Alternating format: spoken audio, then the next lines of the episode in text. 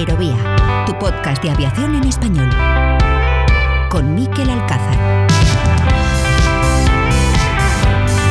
Tal? Saludos, ¿cómo están? Sean bienvenidos a un nuevo capítulo de Aerovía. Después de una semana marcada por la llegada del invierno climatológico, le ha costado lo suyo este año, a buena parte de la península ibérica, temporal de nieve, lluvia y frío en España que provocó algunas cancelaciones y retrasos en varios aeropuertos como el de La Coruña, nada que ver desde luego lo de estos últimos días con lo que sucedió hace un par de años con Filomena, aquella borrasca histórica que dejó a miles de pasajeros en tierra, parece que ya ha pasado una eternidad desde entonces, hablamos de enero de 2021, cuando el sector, que todavía estaba ingeniándoselas para lidiar con la pandemia, tuvo que hacer frente a una nevada impresionante que, como muchos recordarán bien, obligó al cierre total de aeropuertos como el de Madrid-Barajas durante todo un fin de semana. Han pasado dos inviernos, de aquella experiencia se extrajeron muchas lecciones valiosas. Sin ir más lejos, AENA reforzó su plan invernal con más medios humanos y materiales y echando la vista atrás, es evidente que el estado de salud del sector aéreo ha mejorado muy notablemente en estos dos años.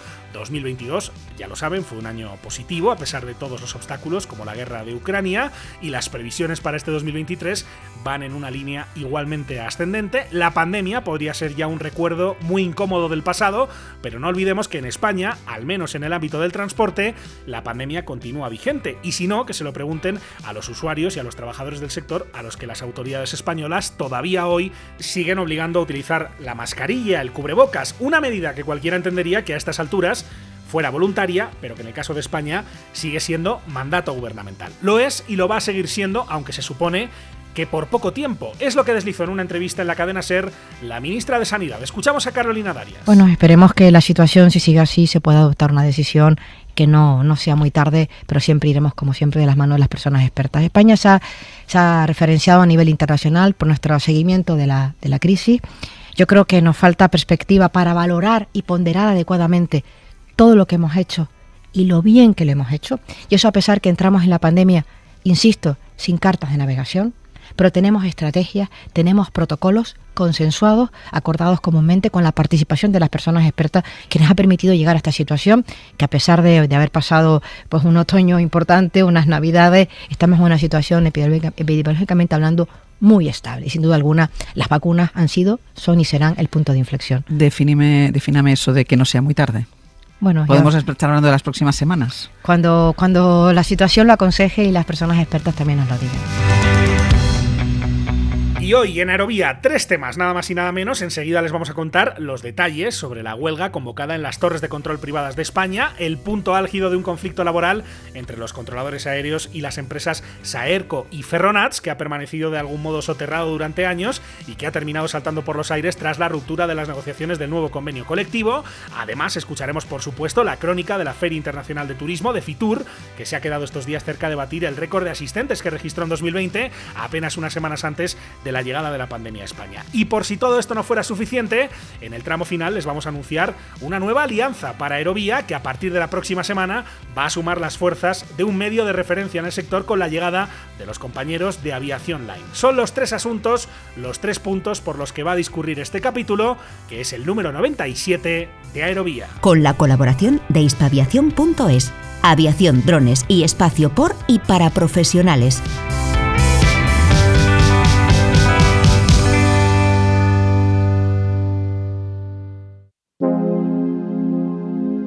¿Todavía no formas parte de la comunidad de seguidores de Aerovía? Búscanos en facebook.com barra podcast y síguenos en Twitter en nuestro perfil arroba aerovía podcast. Escuchas Aerovía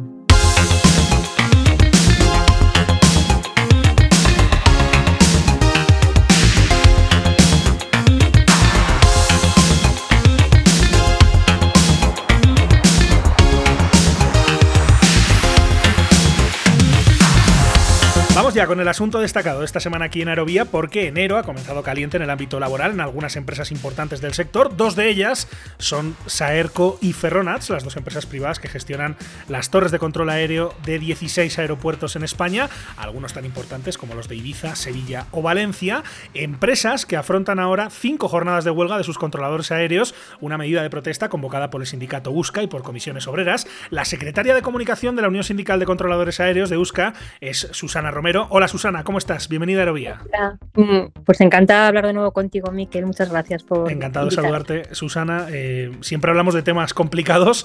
Eh, en esta ocasión no lo es menos porque se ha convocado y es una medida eh, muy relevante y que además me gustaría que discutamos en el contexto del- de la navegación aérea en España. Cinco jornadas de huelga, cinco lunes consecutivos, empezando por el 30 de enero, terminando el 27 de febrero de este año, en estas torres de control de aeropuertos que lo decía yo, algunos son bastante importantes, con lo cual esto, pues, aunque sea enero y aunque sea el lunes, pues tendrá su impacto, evidentemente. Así que la primera pregunta, Susana, es ¿por qué?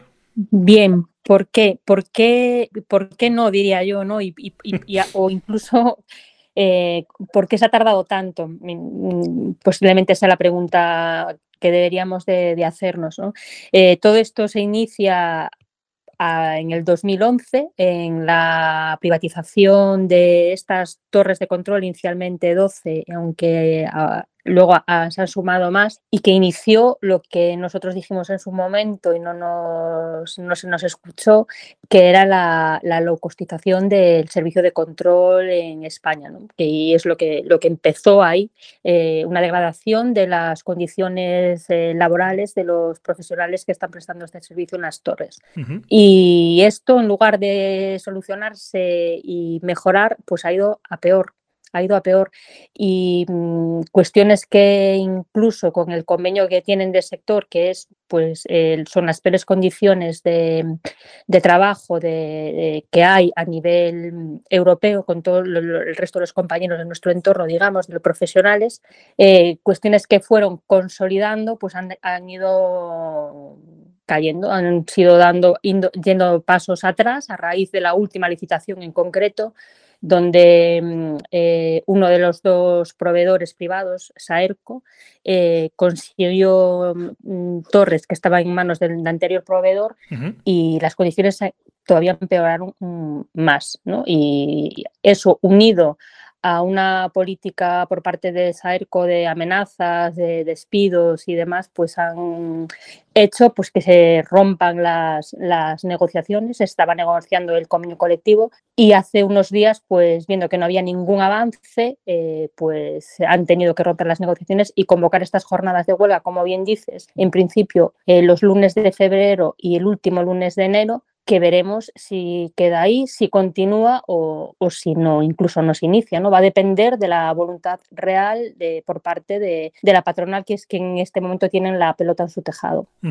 Eh, Susana, eh, hablábamos la última vez eh, de otros temas, ¿no? En este caso relacionados con la empresa pública, con Enaire, pero en aquel momento también te preguntaba por las torres de control privadas.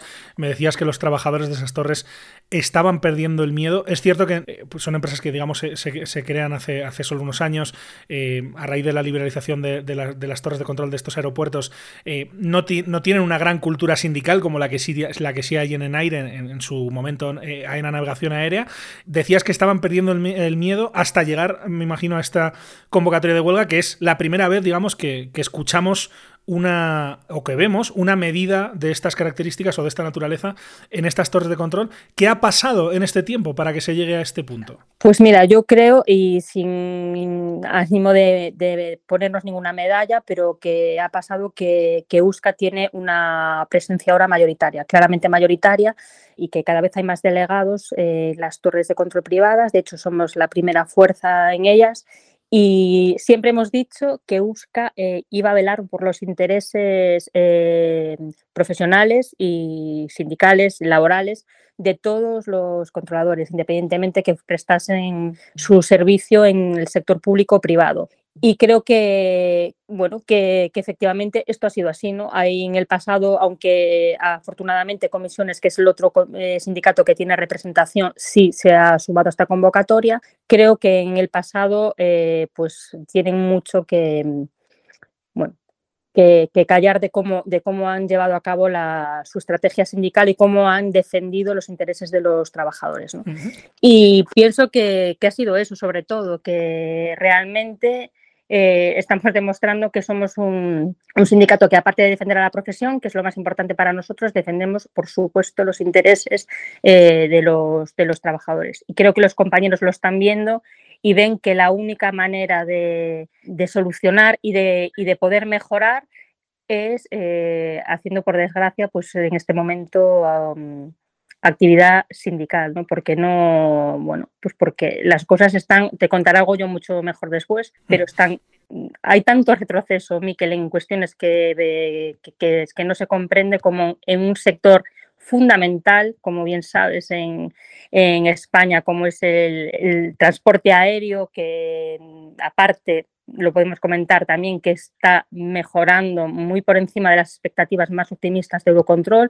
En el mes de diciembre es el país de los cinco más grandes de, de, Europa que mejor se recupera, estamos casi al 100% de niveles prepandemia, pues no es de recibo que, que tenga esta situación en las en torres, en, en, cualquiera de las torres, pero como tú bien dices, muchas de las más importantes, ¿no? que, uh -huh. que irán hasta huelga a partir del 30 de enero. Uh -huh. Hablamos, Susana, esto es un aspecto muy importante de dos empresas diferentes.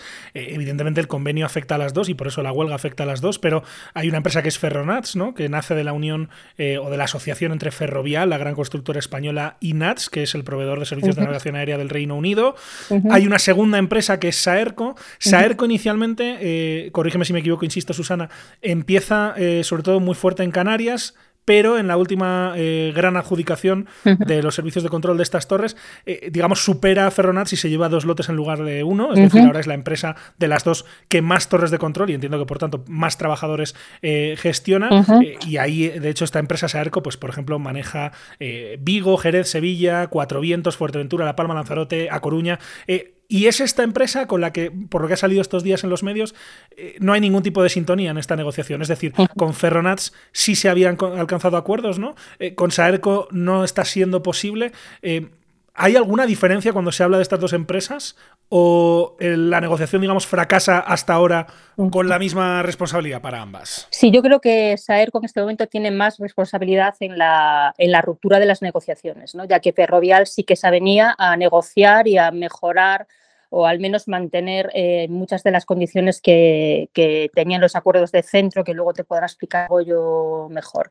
Eh, recordemos que Saerco es una empresa que se crea en el momento que sale la, la, licitación de las primeras torres, cuando se privatizan las torres, sin ningún tipo de experiencia en control aéreo, claramente como un negocio exclusivamente con sospechas de, bueno, de incluso de, de corrupción en sus inicios. Y ahora mismo eh, la licitación que hace es muy a la baja, muy a la baja, y lo que es indignante es que AENA permita que una empresa que hace una licitación a la baja gane la, la licitación de, de, de torres de control, porque sabe muy bien que eso va a ser en recorte a sus trabajadores. ¿no? Eh, y estamos hablando de una empresa que sí, que es 51% pública y que vuelva a tener eh, beneficios millonarios. De hecho, hasta septiembre son casi 500 millones de beneficios de dividend que va a repartir en dividendos a sus accionistas, con lo cual todavía es mucho más obsceno, si me permites la palabra, que en ese contexto se permita este, este tipo de prácticas. ¿no? Evidentemente, Saerco es la empresa que presta el servicio, pero yo creo que AENA tiene mucha responsabilidad en permitir eh, que estas empresas eh, ganen las, las concesiones. Uh -huh. Has mencionado su nombre, eh, Susana. Eh, efectivamente, está en esta llamada escuchándonos uno de esos profesionales, uno de estos controladores aéreos que trabaja en eh, una torre de control eh, liberalizada, en este caso en la de Sevilla. Su nombre es Gregorio Claros de Altuve. Hola, Goyo, ¿cómo estás? Bienvenido a Aerovía. Hola, muy buenas, Miquel. Encantado de saludarte, Goyo.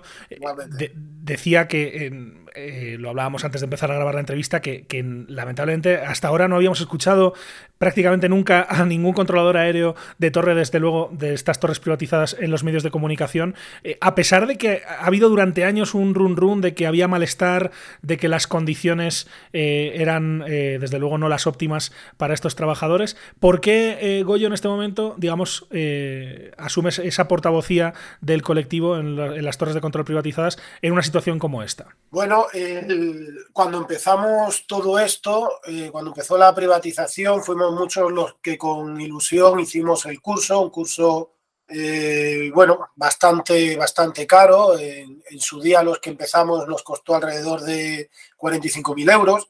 Y bueno, eran pocas, pocas plazas, poca oferta laboral la que había para todos los que salíamos de las escuelas. Entonces, al principio, obviamente, había mucho, no voy a decir miedo, pero sí reparo hacer cualquier cosa que pudiera considerarse una ofensa para las empresas. Y bueno, había muchos compañeros esperando para trabajar, pocos los que tenían la suerte de entrar.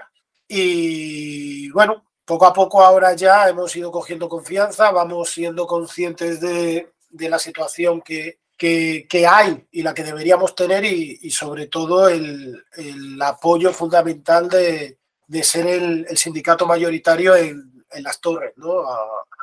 A, raíz de, haber sufrido también la, licitación por parte de, de Saerco, en la que ha ganado el, el lote número 2, que es la zona de, occidental de la península, pues ya también nos ha animado más a, todos los compañeros, bueno, pues a reivindicar lo que consideramos que es lícito. Eh, Goyo, eh, lo, has explicado muy bien en tu momento, en, su momento, perdón, digamos, para acceder a la profesión, como tantos otros controladores aéreos que han acabado en torres privadas, eh, os tenéis que pagar el curso, ¿no? En tu caso lo has mencionado, 45.000 euros, con no sé qué horizonte profesional en aquel momento. Mm, me imagino que con la promesa de que iba a haber más oportunidades en el mercado privado, digamos, pero no sé si en tu caso también la idea del día de mañana tratar de dar el salto a la empresa pública? Bueno, no, es cierto que empezamos el curso sin tener idea de que se iba a negociar en el, en el convenio. Dimos un poco un salto de fe sin, sin saber hacia dónde íbamos y, bueno,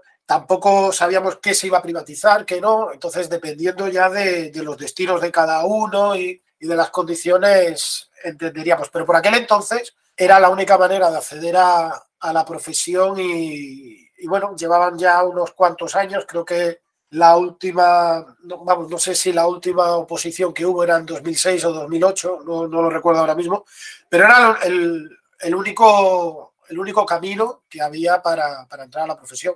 Y ahí nos lanzamos. Cuando, digamos, ya encuentras eh, trabajo en. Que, creo que además eh, tardaste unos años, ¿no? Hasta que tuviste finalmente la oportunidad de entrar en una torre. Eh, empiezas en A Coruña, creo que en aquel momento con, con Ferronats, luego cambias a Saarco y luego te preguntaré por eso. Pero cuando ya estás trabajando, digamos, de controlador aéreo, de torre habilitado, ¿eres consciente, me imagino, de la diferencia de condiciones que hay con el convenio de la empresa pública? ¿Eso de alguna manera ha condicionado en todo momento tu relación con la, con la empresa? ¿Cómo, ¿Cómo has llevado básicamente ser consciente de esa diferencia. Bueno, es cierto que, que la diferencia, sobre todo cuando estás fuera de tu casa, yo soy de Sevilla y ahora por suerte estoy aquí, pero estando fuera de casa y sabiendo que hay esa diferencia tan grande y bueno, son roles eh, que tienen similar responsabilidad, entonces decepciona, decepciona eh, bastante, pero, pero bueno, en, en principio, eh, bueno, pues la ilusión no te, te, compensa un poquito, ¿no? Pero, pero obviamente es una lástima. Goyo, en tu caso, la torre pasa de manos de Ferronats a las de Saerco. Y eso entiendo que se traduce en eh, mayor conflictividad laboral. ¿Cómo lo, cómo lo has vivido y, en qué ha cambiado eh, tu trabajo y de tus compañeros desde, desde que cambia la, la, torre de manos? Bueno, el trabajo en sí eh, no ha cambiado. De cara a la frecuencia, no ha cambiado demasiado. Es cierto que cada proveedor tiene sus procedimientos y, demás, pero lo que más nos ha pesado son las condiciones que, nos ha impuesto y, y, bueno, mm, serán mejores o peores, obviamente son distintas, pero para que te hagas una idea, cuando estaba Ferronats en la Torre de Sevilla, de, los 16 compañeros que, que éramos, porque ahora eh, trasladaron forzosamente a dos compañeros a, Canarias. De los 16 que éramos, se presentaron dos a las oposiciones públicas y desde que está Saerco nos estamos presentando todos. Entonces, aparte del recorte económico, es eh, la presión continua, es, bueno, eh, al final unas condiciones muy, muy, muy distintas, ¿no? Dime, perdona. Te, iba a preguntar, te, iba a preguntar justamente por eso, eh, Goyo. Hablamos de condiciones, claro. La, gente normalmente lo que va a pensar siempre es en, que hay un tema de, salarios, eh, pero hablas de presión continua. ¿Qué otro tipo de eh, situaciones, de circunstancias, digamos, estáis viviendo en esa relación con la empresa? Relación tortuosa, porque evidentemente de ahí llega la convocatoria de huelga. ¿En qué, en qué, si me puedes dar algún ejemplo concreto que, podamos escuchar también los oyentes de, esos problemas que estáis enfrentando en las torres? Bueno, al habernos recortado entre un 25 y un 30% de salario. Eh, ha habido compañeros que, que, han buscado otros trabajos, que han decidido dar clases en, en escuelas y la empresa, Saerco, nos ha mandado un correo diciéndonos que eso, que, bueno, que podrían considerarlo eh, que iba en contra de, de, los intereses de la empresa y que quien quiera trabajar en cualquier otra, otro, vamos, incluso otro sector que debemos comunicárselo para, para, para que ellos lo estudien y nos digan si, si podemos pluriemplearlos. Uh -huh. Cuestiones como cuando tenemos que pedir los viajes para los simuladores y demás, si los pedimos con menos antelación de 15 días, nos repercute a nosotros, nos lo quitan a nosotros, nos repercute económicamente. Es decir, dentro del bonus va que no puedan hacerlo, ya no sé si será por coger ofertas o demás, pero eh, exigen o, penalizan que, no se, que los viajes a simuladores o para las reuniones que estamos teniendo ahora de delegados se hagan con una antelación mayor a, a 15 días. Como ya te comenté también, los traslados forzosos que, que hemos tenido y, y, bueno, las condiciones que nos han puesto ahora en, los, en el bonus, que lo que era un bonus de productividad ahora ha pasado a ser un bonus completamente subjetivo, pasando de cobrar una media de un 95% con con Ferronats a aproximadamente un 60 ahora con Saerco. Goyo, yo hace tiempo que quería tratar eh, este tema aquí en Aerovía. Eh, un poco lo que me decían siempre era, bueno, es que los controladores de, de las torres de control privadas no, no te van a hablar, eh, tienen miedo, está complicada la situación, están muy, en algunos casos, pues eh, sienten que, que, pueden acabar en la calle. Eh, ¿Es tu caso, Goyo? ¿En algún momento has tenido la impresión o el miedo de que puedas recibir un despido por, por, digamos, participar, por ejemplo, en toda esta actividad sindical? Eh, hombre, eh, visto los recortes en plantilla que, que, hace Saerco, sí que hay cierta aprensión, sí que hay miedo, hay miedo. Y entonces, bueno, también es verdad que nos guste o no, es, es nuestro sector, tenemos que luchar por, él. Y bueno, hay que, hay que dar un paso adelante, intentar hacer las cosas bien para no dar motivos para que haya represalias y medir muy bien los pasos y, y, con todo y con eso seguir luchando. Eh, vuelvo a ti, Susana. Eh, hablábamos de esta convocatoria de cinco eh, jornadas de huelga, que me imagino que lo estamos diciendo, ¿no? Lunes, eh, mes de enero, no debería ser tampoco muy lesivo, digamos, para, para las compañías aéreas eh, comparado con otro tipo de posibilidades que seguro que están sobre la mesa. Eh, ¿Qué esperáis de, de esta convocatoria? ¿Qué, ¿Esperáis algún tipo de reacción por parte de quién? ¿De, ¿De las dos empresas? ¿O esperáis que AENA de alguna manera también se involucre en esto? Eh, sí, evidentemente, tanto las empresas, aunque de, honestamente no esperamos mucho porque demuestran tener respeto ninguno, prácticamente ninguno, por los derechos laborales de los, de los compañeros, con lo cual, mientras este tipo de empresas gestionando eh, algo tan importante como el control aéreo, pues muchas esperanzas no tenemos, Miquel.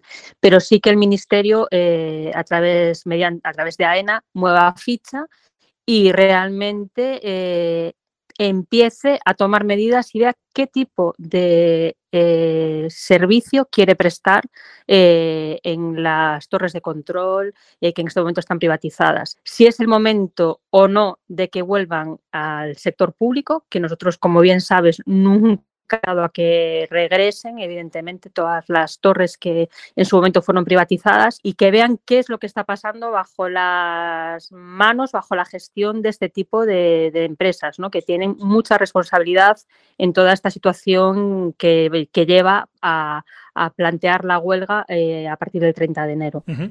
Me consta, Susana, que en, en, otras torres, ¿no? no sé si en la de Sevilla también, pero eh, habéis tratado en algunos casos despidos ¿no? y que se han llevado después a la justicia.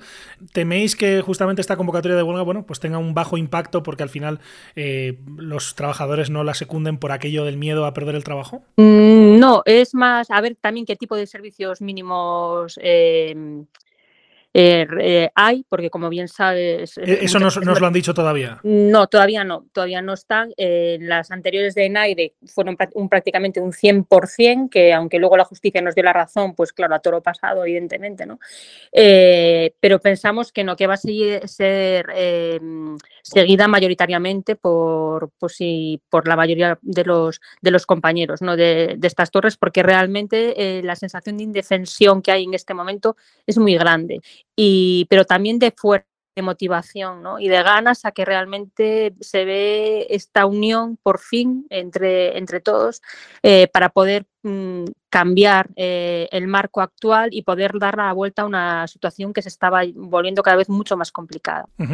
Te preguntaba por lo de los despidos. No sé si precisamente el, ruido que se está generando alrededor de este tema puede evitarlos, ¿no? Porque anteriormente todo lo que ocurría en las torres privadas de, eh, de, control en España pasaba más o menos desapercibido porque no había voces que salieran públicamente a criticar lo que estaba sucediendo allí. No sé si ahora esto cambia el paradigma, el hecho de que haya una huelga convocada, eh, lo que pueda pasar, por ejemplo, con estos trabajadores y de repente eh, aumentan los despidos a raíz de, esta, de estas movilizaciones. Bueno, sería algo gravísimo que, que si llega a pasar, que entendemos que no, porque no hay ningún motivo para ningún despido, ninguna represión, ya que la huelga es un derecho eh, fundamental y es lo que están haciendo, no ejerciéndolo en este momento. Eh, pero realmente esperamos que incluso es que es de tal ridículo que a, no ser que Saerco, eh, y digo Saerco porque es quien eh, está despidiendo a compañeros tanto en el pasado como en el, pasado más reciente como en el anterior, desde el inicio de hecho, deja de hacer el ridículo eh, incluso en los tribunales porque pierde todas las demandas. O sea, es que no hay ni un solo juez que les haya dado la razón. Todos los despidos han sido declarados improcedentes.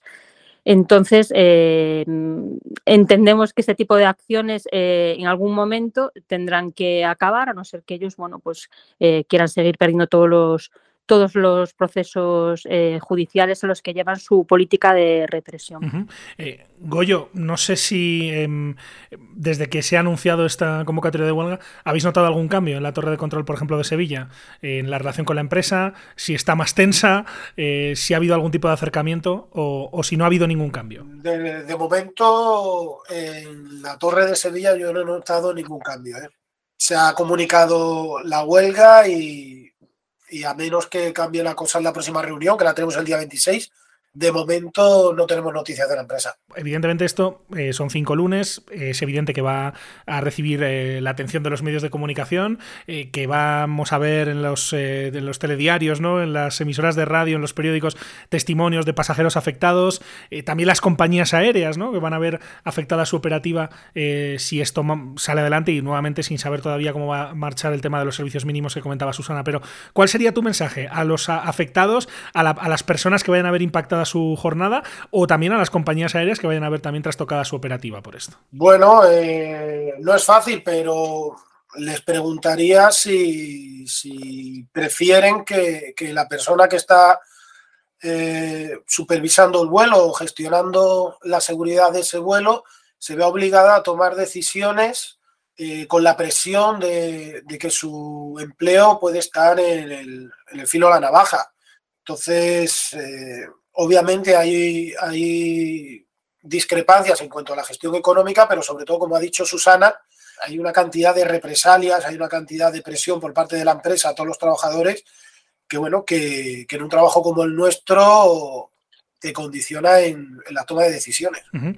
eh, hablar, eh, Susana, y esto lo comentamos ya en la última, la última ocasión que hablamos, pero hablar de huelga de controladores aéreos en España, todavía con la resaca de lo que pasó hace más de 12 años, es, es una locura, ya han pasado más de 12 años, pero la resaca continúa. Eh, no, es, no es un tema baladí, ¿no? Supongo que vosotros desde el sindicato también tenéis esto muy en cuenta a la hora de tomar una medida como esta, que se vuelva a hablar de controladores aéreos, huelguistas, etcétera, ¿no? Toda mm. la cantinera de estos últimos 12 años. Sí, bueno, yo no conozco ningún sector, si, si tú conoces alguno me lo dices, que quiera, o sea, que se sienta feliz eh, a la hora de convocar una huelga, ¿no? Es un fracaso, de hecho, ¿no? En una, una negociación que fracasa, eh, que no va adelante, pues eh, es eso, eh, un fracaso para las dos partes. Y cuando se toma la decisión de una huelga es porque realmente no se ve salida, no se ve otra solución para intentar eh, que el conflicto pues avance ¿no? y que se pueda llegar a, otro lugar. Sabemos que nuestro sector tiene pegado, como tú bien dices, huelgas constantes y demás, cuando la realidad no es así. Yo es que todavía no he podido hacer ninguna huelga desde que he llegado. Incluso las huelgas convocadas por otros sindicatos, por otro tipo de cuestiones que ha habido, por ejemplo el 8 de marzo u otras que me habría gustado poder adherirme, nunca he podido porque tengo unos servicios mínimos abusivos.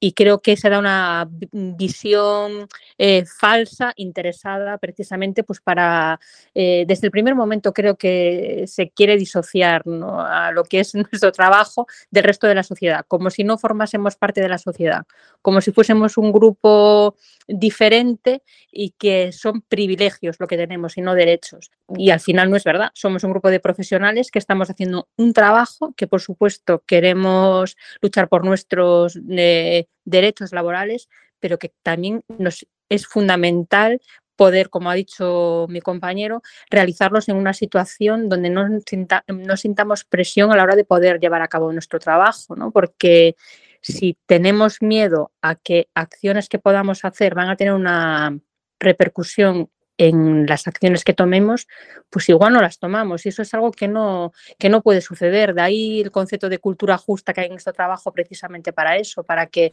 la seguridad esté por encima de cualquier otra, otra cuestión. Repito, no, no somos un colectivo en absoluto eh, huelguista. Creo que ningún colectivo lo es, de hecho. No, yo no conozco ninguno. Y la huelga se toma siempre como último recurso y por un fracaso, repito, eh, de las dos partes siempre, por supuesto, pero en este caso claramente eh, hay un responsable eh, y no, no ha sido la, la, parte sindical, que ha acudido a todas las negociaciones con voluntad real de, de resolver esta situación. Voy terminando, Susana, con dos preguntas. Eh, la primera, lo decías antes, que os gustaría que estas torres que se liberalizaron pasen de nuevo a manos públicas. Se ha comentado, ha salido publicada la intención de Enaire eh, y del gobierno de mm, lanzar una empresa pública que pueda competir por este tipo de licitaciones de, AENA. Em, ¿Qué os parece esa posibilidad y, cómo está de avanzada, si es que está avanzada? Bueno, yo creo que esto es algo que no, que no es ni siquiera real, eh, no, no existe. Nos gustaría, por supuesto, eh, como siempre decimos, que las torres vuelvan a ser públicas, ¿no? Y que una empresa que jamás se debió de regalar, eh, porque AENA fue regalada, no vendida, continúe siendo pública porque realmente está, además está viendo beneficios millonarios, que es una pena que el Estado pues, pierda esa forma de, financiación. Eh, repito, no renunciamos a que esto continúe, pero estas cuestiones son eh, criterios exclusivamente políticos, no operativos y que solamente responden a intereses eh, políticos, con lo cual habrá que en algún momento, repito, sentarse y darle la vuelta a la tortilla. Eh, ha pasado recientemente en Gatwick, que ha vuelto a, manos de NATS después de seis años en manos del proveedor eh, de, FS alemán. Y con lo cual todo es posible. Cuando dicen, no, es que esto ya está, no se puede hacer, no es verdad. Eh, cuando se ve que las cosas, en lugar de mejorar, han empeorado, por mucho que digan, porque lo único que, ha mejorado son los márgenes de beneficio para determinados bolsillos, pero no ni para el trabajador ni para el servicio, eso no es verdad, pues habrá que plantearse eh, regresar eh, a otra, a la situación inicial de la, de, que vuelvan al sector público, pues cambiando las cosas que haya que cambiar, pero dentro de, prestar un servicio público a la ciudadanía dentro de la empresa pública que, de la que nunca debieron de haber salido. Y la última, eh, Susana, estamos hablando aquí de la negociación eh, de momento infructuosa del convenio colectivo de los controladores de las torres privadas. Te pregunto por el convenio de los controladores aéreos de Enaire. ¿En qué punto se encuentra eso? ¿Cómo, cómo avanza este tema? Eh, sí, pues finalmente, al fin, después, como bien sabes, del anterior convenio que tenemos todavía en vigor, que es no deja de ser un laudo ¿no? impuesto tras, tras pues precisamente la privatización y la liberalización que se inicia a raíz del, del, año 2010, eh, sí que se ha aprobado un convenio en el cual eh, pues ha llevado a, votación a Asamblea Nacional por parte de, de USCA, que es el sindicato mayoritario, y ha salido claramente refrendado positivamente y ahora eh, pasa, falta la aprobación por parte de, Hacienda, que entendemos que, que, dirá que sí, ya que lo presenta la empresa, evidentemente, en aire y, que se pueda firmar y algo muy importante, ¿no? que es tener un, convenio que garantice eh, pues tranquilidad en estos años de recuperación del tráfico aéreo que como comenté antes estaban ya incluso prácticamente iguales a, la pandemia, pero que en breve pues hay el, marco más positivo que se van a superar es importantísimo pues, tener estabilidad laboral y tranquilidad para poder afrontar el crecimiento de tráfico con los estándares de seguridad que siempre ha caracterizado a los, a los controladores aéreos españoles. Es eh, algo que está sucediendo ahora mismo en el sector aéreo en España, que lo estamos viendo en, varias empresas, negociaciones laborales que están complicadas. En este caso, eh, con esta convocatoria de huelga que queríamos eh, comentar aquí en, en, Aerovía, lo hemos hecho de la mano de la secretaria de Comunicación de la Unión Sindical de Controladores Aéreos de Euska, de Susana Romero, y también con uno de los controladores aéreos de esas torres privatizadas, con Goyo Claros de Altuve, de la Torre de Control de Sevilla y también portavoz de Euska. Goyo, Susana, como siempre, un placer charlar con vosotros mucha suerte y gracias por vuestro tiempo. Muchas gracias, Eso, Miquel, muchísimas gracias por llamarnos de nuevo y eh, para mí eh, hoy de verdad es un motivo de satisfacción y alegría pues poder compartir esto con un compañero eh, del sindicato que está en el sector privado y bueno, que al final somos uno a pesar ¿no? de, de las diferencias también de convenios diferentes. Queda dicho. Muchas gracias a los dos, que vaya muy bien, suerte. Gracias.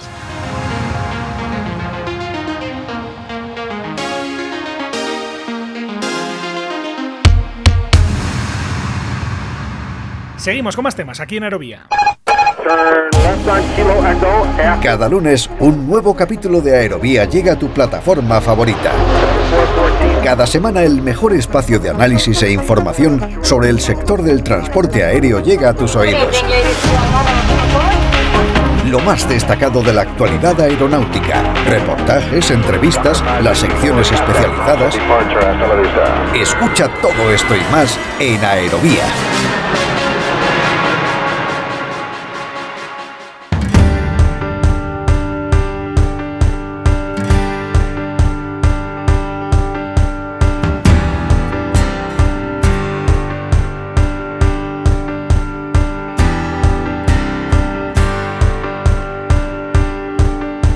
La actualidad del sector del transporte aéreo suena en Aerovía.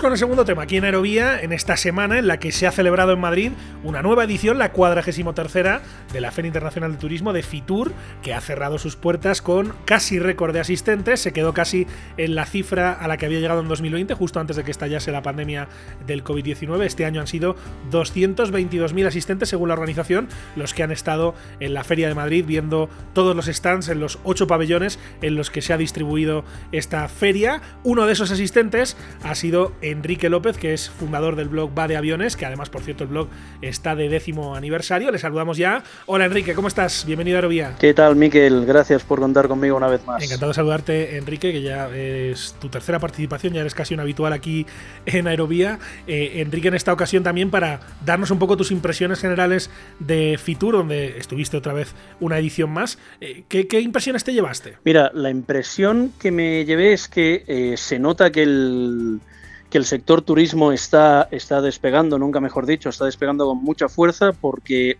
sobre todo en el segundo día de feria había muchísima gente, pero muchísima.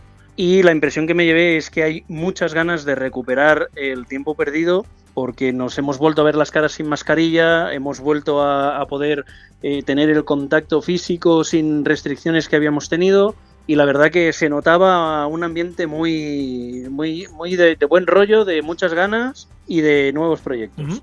Em, diferencia notable ¿no? con respecto al año anterior porque todavía había restricciones eh, por la pandemia, hablamos de eh, pues sobre estas fechas más o menos en 2021, ha cambiado mucho afortunadamente la película de un año para otro, eh, lo que no ha cambiado Enrique, esto es importante, es la gran presencia del sector aéreo, bueno, gran presencia, quiero decir, presencia nutrida, presencia variada de empresas del sector del transporte aéreo en esta feria tan importante. Eso es, eso es, como siempre, las tres grandes españolas Iberia, Vueling y Air Europa estaban en el pabellón 10. Luego Qatar Airways tenía también stand propio, más pequeño que estas tres primeras, pero tenía stand propio. Dentro del stand de Israel había una pequeña representación de, El Al, que también estuvimos con ellos. Y bueno, en, medida mucho más pequeña también estaba Plus Ultra, estaba Volotea. Dentro de, los eh, tour operadores estaban World to Fly y Verojet. Así que los, principales españoles estaban, estaban todos y algún extranjero también estaba. Y básicamente este año las aerolíneas lo, en, lo que se han basado es en la sostenibilidad.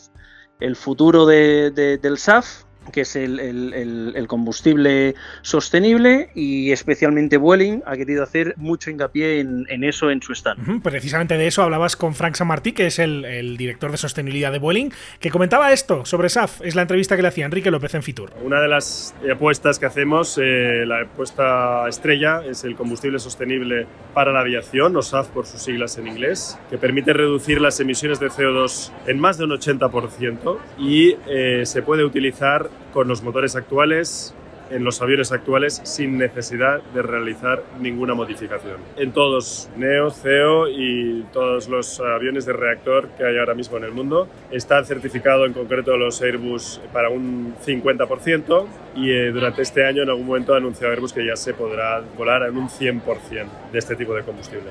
¿De dónde sale este combustible, para el que no lo sepa? Pues bueno, los orígenes eh, son múltiples. Eh, por ejemplo, se puede obtener a través de residuos forestales, agrícolas, urbanos, eh, aceites usados, restos de comida. Un ejemplo fue los huesos de aceituna que se utilizaron en los más de 70 vuelos que realizamos desde Sevilla el pasado mes de noviembre con SAF producido por CEPSA y que eh, permitieron también esa reducción de emisiones de CO2 en más de un 80% respecto al, al combustible convencional.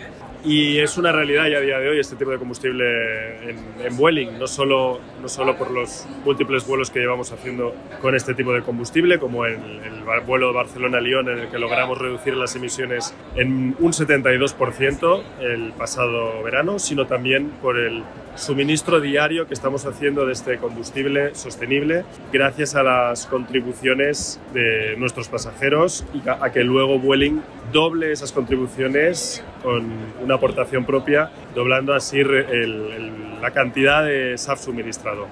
Aparte del, del SAF, eh, el tema de modificar las rutas aéreas también ayuda a la, a la reducción de emisiones. Sí, Explícanos un poco más eh, al respecto. Sí, eh, hace tiempo que se está hablando del cielo único europeo y esta es una de las tres líneas principales de trabajo que tenemos en Vueling. El conseguir la eficiencia en las trayectorias voladas es decir, que los aviones vuelen en recta, en la línea más recta posible o la trayectoria más óptima, esa que haga menor consumo y por lo tanto menores emisiones de CO2, ya bien sea por las condiciones meteorológicas o simplemente por volar una recta, una línea lo más recta posible.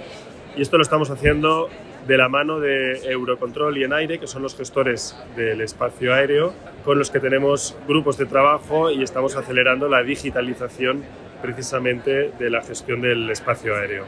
Otra línea de trabajo, aparte de los dos que hemos comentado, el combustible sostenible de aviación y eh, la eficiencia del espacio aéreo, es la flota. Nuestros Airbus 320 Neo permiten reducir las emisiones de CO2 en un 20% respecto al predecesor y otras medidas que estamos haciendo de eficiencia, como reducción de peso a bordo, como podría ser, por ejemplo, la, digitalización a bordo de la documentación o nuevos trolleys, carritos más ligeros y que además permiten la segregación a bordo. ¿Cuál es el futuro más inmediato del SAF? El SAF obtenido a partir de residuos ya es una realidad y, su uso eh, es, eh, diario. En nuestro caso estamos suministrándolo diariamente también hay otros tipos de, SAF en, el próximo eh, futuro cercano, como es el combustible sintético. Este combustible se obtiene a través de la captación de CO2 de la atmósfera y a través de hidrógeno verde obtenido con energías renovables. La mezcla de ambos produce un combustible sintético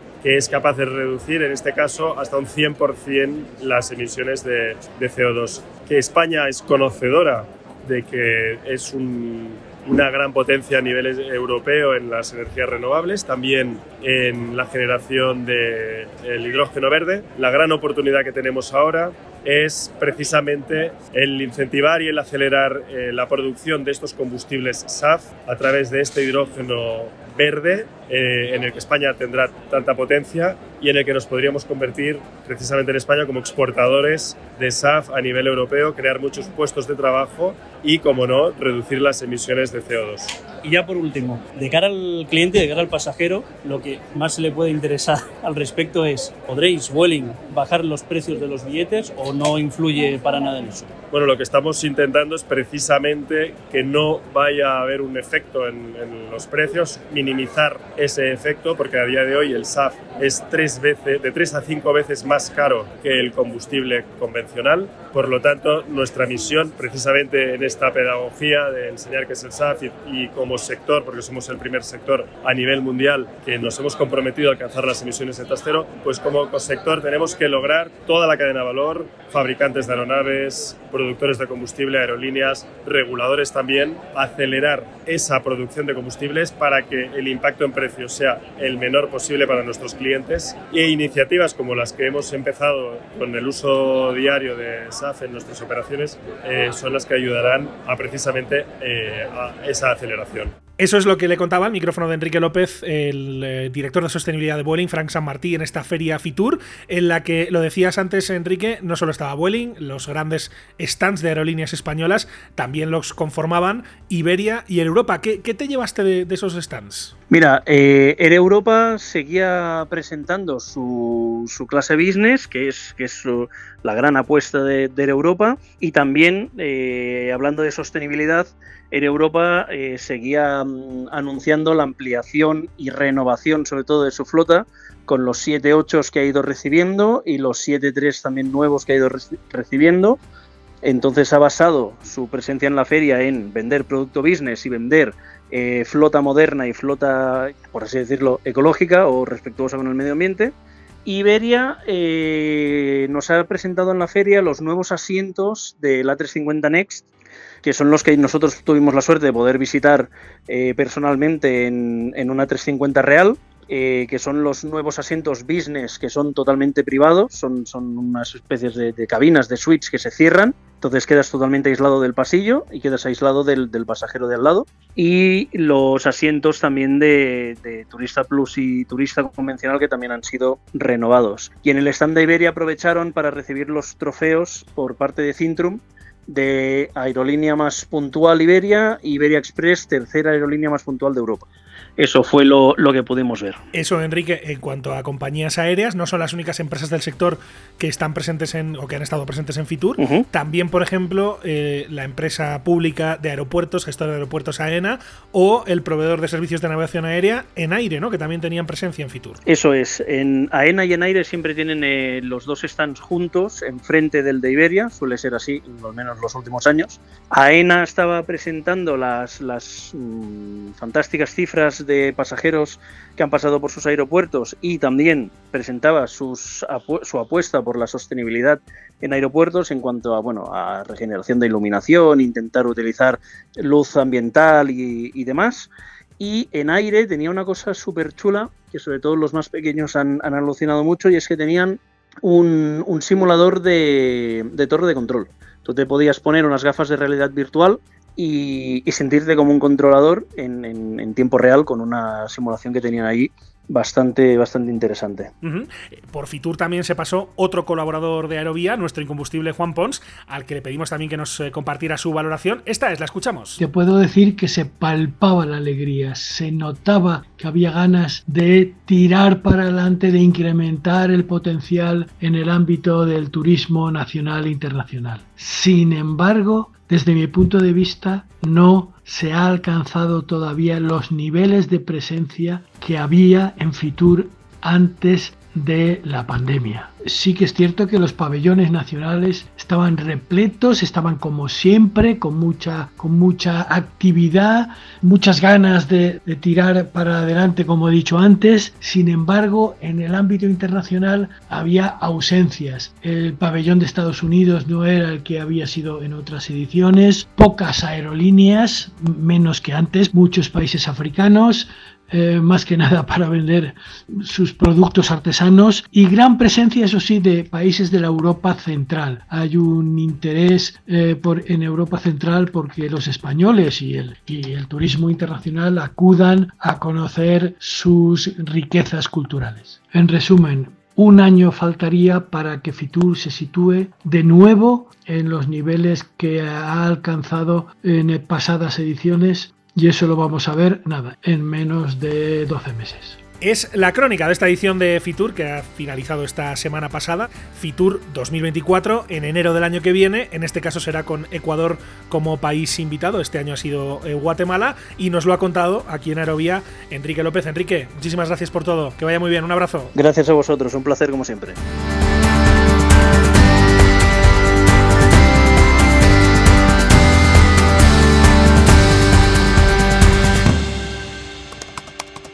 ¿Quieres contactar con nosotros? Escríbenos a info.aerovía.net.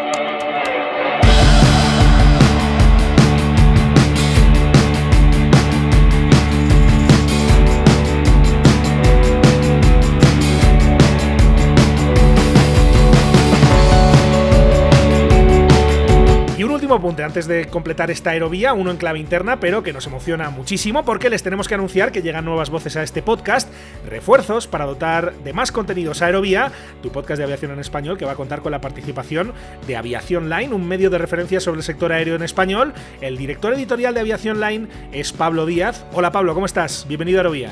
Miquel, ¿qué tal? ¿Cómo, ¿Qué tal? ¿Cómo estás? Buenas encantado, noches. Encantado de saludarte, Pablo, que no es la primera vez, ya has estado un par de veces aquí en, en Aerovía y, y nos alegra mucho, y yo lo decía en las últimas semanas, lo avisé en diciembre, lo dije cuando empezamos la temporada o el año 2023 aquí en Aerovía, eh, que venían sorpresas. Esta era una que veníamos cocinando desde hace ya unos meses. Eh, esta sección que se va a llamar El Radar de Aviación Line, en la que vamos a hacer, Pablo, cada semana un repaso a la actualidad del sector en cinco noticias destacadas. Puede ser que alguna semana pues hagamos alguna más, ¿no? Porque hay semanas que eh, las carga el diablo en cuanto a actualidad de un sector que es global, evidentemente, y en el que pasan muchísimas cosas, ¿no, Pablo? Absolutamente. Eh, la verdad que la aviación por suerte está recuperando su, la dinámica que tenía previo a la pandemia y claramente eh, hay noticias en todos lados y todo el tiempo, algunas mejores que otras, pero siempre hay cosas para charlar al respecto. y, sobre todo ahora que, es más plácido que antes, ¿no? Que la pandemia, eh, y recuerdo que ahí hablamos la primera vez, en pleno en, plena vorágine pandémica, eh, por lo menos ha cambiado mucho ¿no? el, tinte de la actualidad. al menos los que lo estáis siguiendo en el día a día, lo podéis constatar claramente, ¿no? Sí, absolutamente. O sea, hubo muchos cambios por suerte, para de, dolores de crecimiento nuevamente, ¿no? Es decir, la actividad volvió después de, ese parate casi mortal y que de hecho tuvo consecuencias muy grandes para, la aviación y, para muchas empresas y para, para, muchas realidades de la aviación a nivel global. Y bueno, eh, es toda una etapa de, reacomodamiento de, actores y de, circunstancias específicas que es muy interesante de contar. Y es obviamente es mucho más interesante que esa época en la que lo único que hablábamos era de aeropuertos cerrados y de vuelos cancelados y de gente que no podía viajar. Eh, Pablo, hablemos de aviación online. Yo decía medio de referencia sobre el sector aéreo en español, pero puede ser que algún oyente eh, no os conozca. En tu caso, Pablo, estáis, eh, estás en, Buenos Aires, en Argentina, pero este es un medio que, cubre todo, el, todo el globo y que además tiene también edición en inglés, ¿verdad? Tenemos una edición en inglés, sí, tenemos, si bien el medio está basado en, Argentina, una parte en Buenos Aires, otra parte en Córdoba, otra parte en Chaco, que es este, otro de los, de los centros nuestros, donde está Edgardo, mi socio, y que también va a ser parte del podcast. Eh, también tenemos gente en, Chile, en Venezuela, en Colombia, en Emiratos Árabes, en Italia, en, Estados Unidos mismo. Hemos crecido bastante y hemos empezado a buscar representación en, distintos lugares para estar más cerca de la noticia y estar eh, ofrecer mejor contenido si cada vez que se pueda. Pablo, ¿por qué Aerovía? Una cuestión inicial de calidad y otra de calidez. siempre me gustó mucho el, formato y me gustó mucho el tratamiento. Y en este punto a mí me parece que siempre es más interesante eh, asociarse en un, a un producto de calidad y con, muy buena llegada en un punto primero a desarrollar uno propio. Me parece que habiendo uno bueno no hace falta inventar la receta del agua fría. y entonces me parece que es importante eh, digamos, potenciarlo y potenciarnos a través de él. Y además, bueno, porque obviamente también tiene que ver con lo mismo, ¿no? Con la, calidad, pero tu tratamiento de las cosas y, el nivel de profesionalismo de, del envío lo hace eh, un producto un win-win. Me parece que, es, que no hay otro similar y es lo más lógico es que nos juntemos. Es eh, el inicio oficial de una, esperemos, bonita amistad, ¿verdad, eh, Pablo? Eh, que va a continuar no solo con esta sección del radar de aviación online, que vamos a poner en marcha cada semana, cada lunes aquí en Aerovía, y, sino que además lo vamos a ampliar también a otro tipo de colaboraciones en otros temas. Por ejemplo, no sé si te parece que hagamos un spoiler de lo que viene la semana que viene, ¿no? Venga, absolutamente. ¿Dónde vas a estar? Me estoy yendo a Seattle, a, a más precisamente a la fábrica de Boeing en, en Everett, para para asistir a la entrega del último Boeing 747. Un tema que evidentemente vamos a, cubrir y que tiene una, eh, un significado enorme ¿no? para eh, todos los que somos apasionados del transporte aéreo, de la aviación comercial específicamente, ver cómo eh, The Queen of Skies ¿no? entregan el último. Va a seguir volando muchos años todavía, aunque cada vez va a ser más difícil como pasajero poderte subir a uno, pero me imagino que es una noticia que, que, le va a llegar a muchos oyentes ¿no? y a muchos de los lectores de aviación porque, em, en fin, es, importante, ¿no? ¿no? es un avión cualquiera. No, es, es absolutamente histórico. Además de que es si hay, y esto es algo que podremos en algún momento desarrollar, ¿no? Pero si hay tres o cuatro o cinco aviones que cambiaron la historia de la aviación, el 747 es uno de ellos. Achicó el mundo.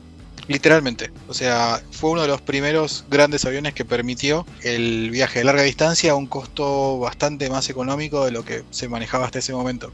Es un avión que literalmente unió eh, el mundo y que cambió la aviación y que en muchos casos permitió llegar eh, hasta lo que hoy somos, más allá de que el 747 ya no tenga un espacio. En su momento fue una maravilla tecnológica, lo sigue siendo en contexto, pero sobre todo lo que permitió fue la, digamos, readaptar la mente del pasajero a se puede viajar cómodo y pueden, podemos ser muchos, cosa que antes no pasaba. Y la verdad que es, es un momento muy particular. Siempre uno tiene un avión favorito. El mío es el 747 y, poder ver al último y también aprovechar, ya que esto, estamos ahí, y pasar por el Museum of Flight y ver el primero, va a ser un momento muy particular que contaremos la semana que viene. Este era el spoiler de, lo que viene la próxima semana, porque efectivamente es un, es un acontecimiento muy importante que formará parte, evidentemente, ya de esa eh, colaboración que estamos presentando en este capítulo de Aerovía entre Aerovía, Aviación Line, cuyo director editorial es Pablo Díaz. Pablo, amigo, muchísimas gracias y nos vamos a estar escuchando. Te van a estar escuchando los oyentes a partir de ahora en cada cita de, de Aerovía, así que nos escuchamos muy pronto. Un abrazo, gracias. Abrazo grande. Y así llegamos al final de este capítulo en Aerovía. El próximo lunes, como siempre, nos encontramos de nuevo con ustedes. Mientras tanto, recuerden que pueden encontrarnos en hispaviación.es, en www.aerovía.net, así como en facebook.com barra Podcast, en los perfiles en las redes sociales de Hispaviación y también en Twitter, en nuestro perfil Aerovía Podcast. Además, como siempre, les invitamos a suscribirse si no lo han hecho todavía en cualquiera de las principales plataformas en las que se puede escuchar Aerovía. Estamos en las más importantes, en Spotify, en Evox, en Apple Podcast, en TuneIn, en Podbean. Así que donde quiera que nos escuchen, donde quiera que estén suscritos, no olviden que valoramos mucho cualquier comentario, sugerencia o crítica que nos hagan llegar por cualquiera de las vías de contacto que tienen a su disposición. Muchísimas gracias por estar ahí y hasta la próxima.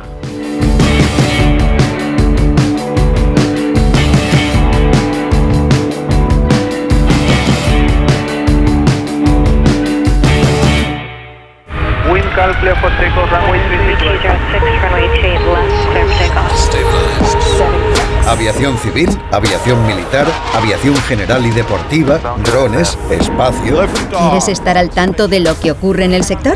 No olvides seguirnos en tu plataforma favorita. En Apple Podcast, Spotify, Evox, Podbean, Tuning y más. Busca Aerovía, tu podcast de aviación en español y suscríbete.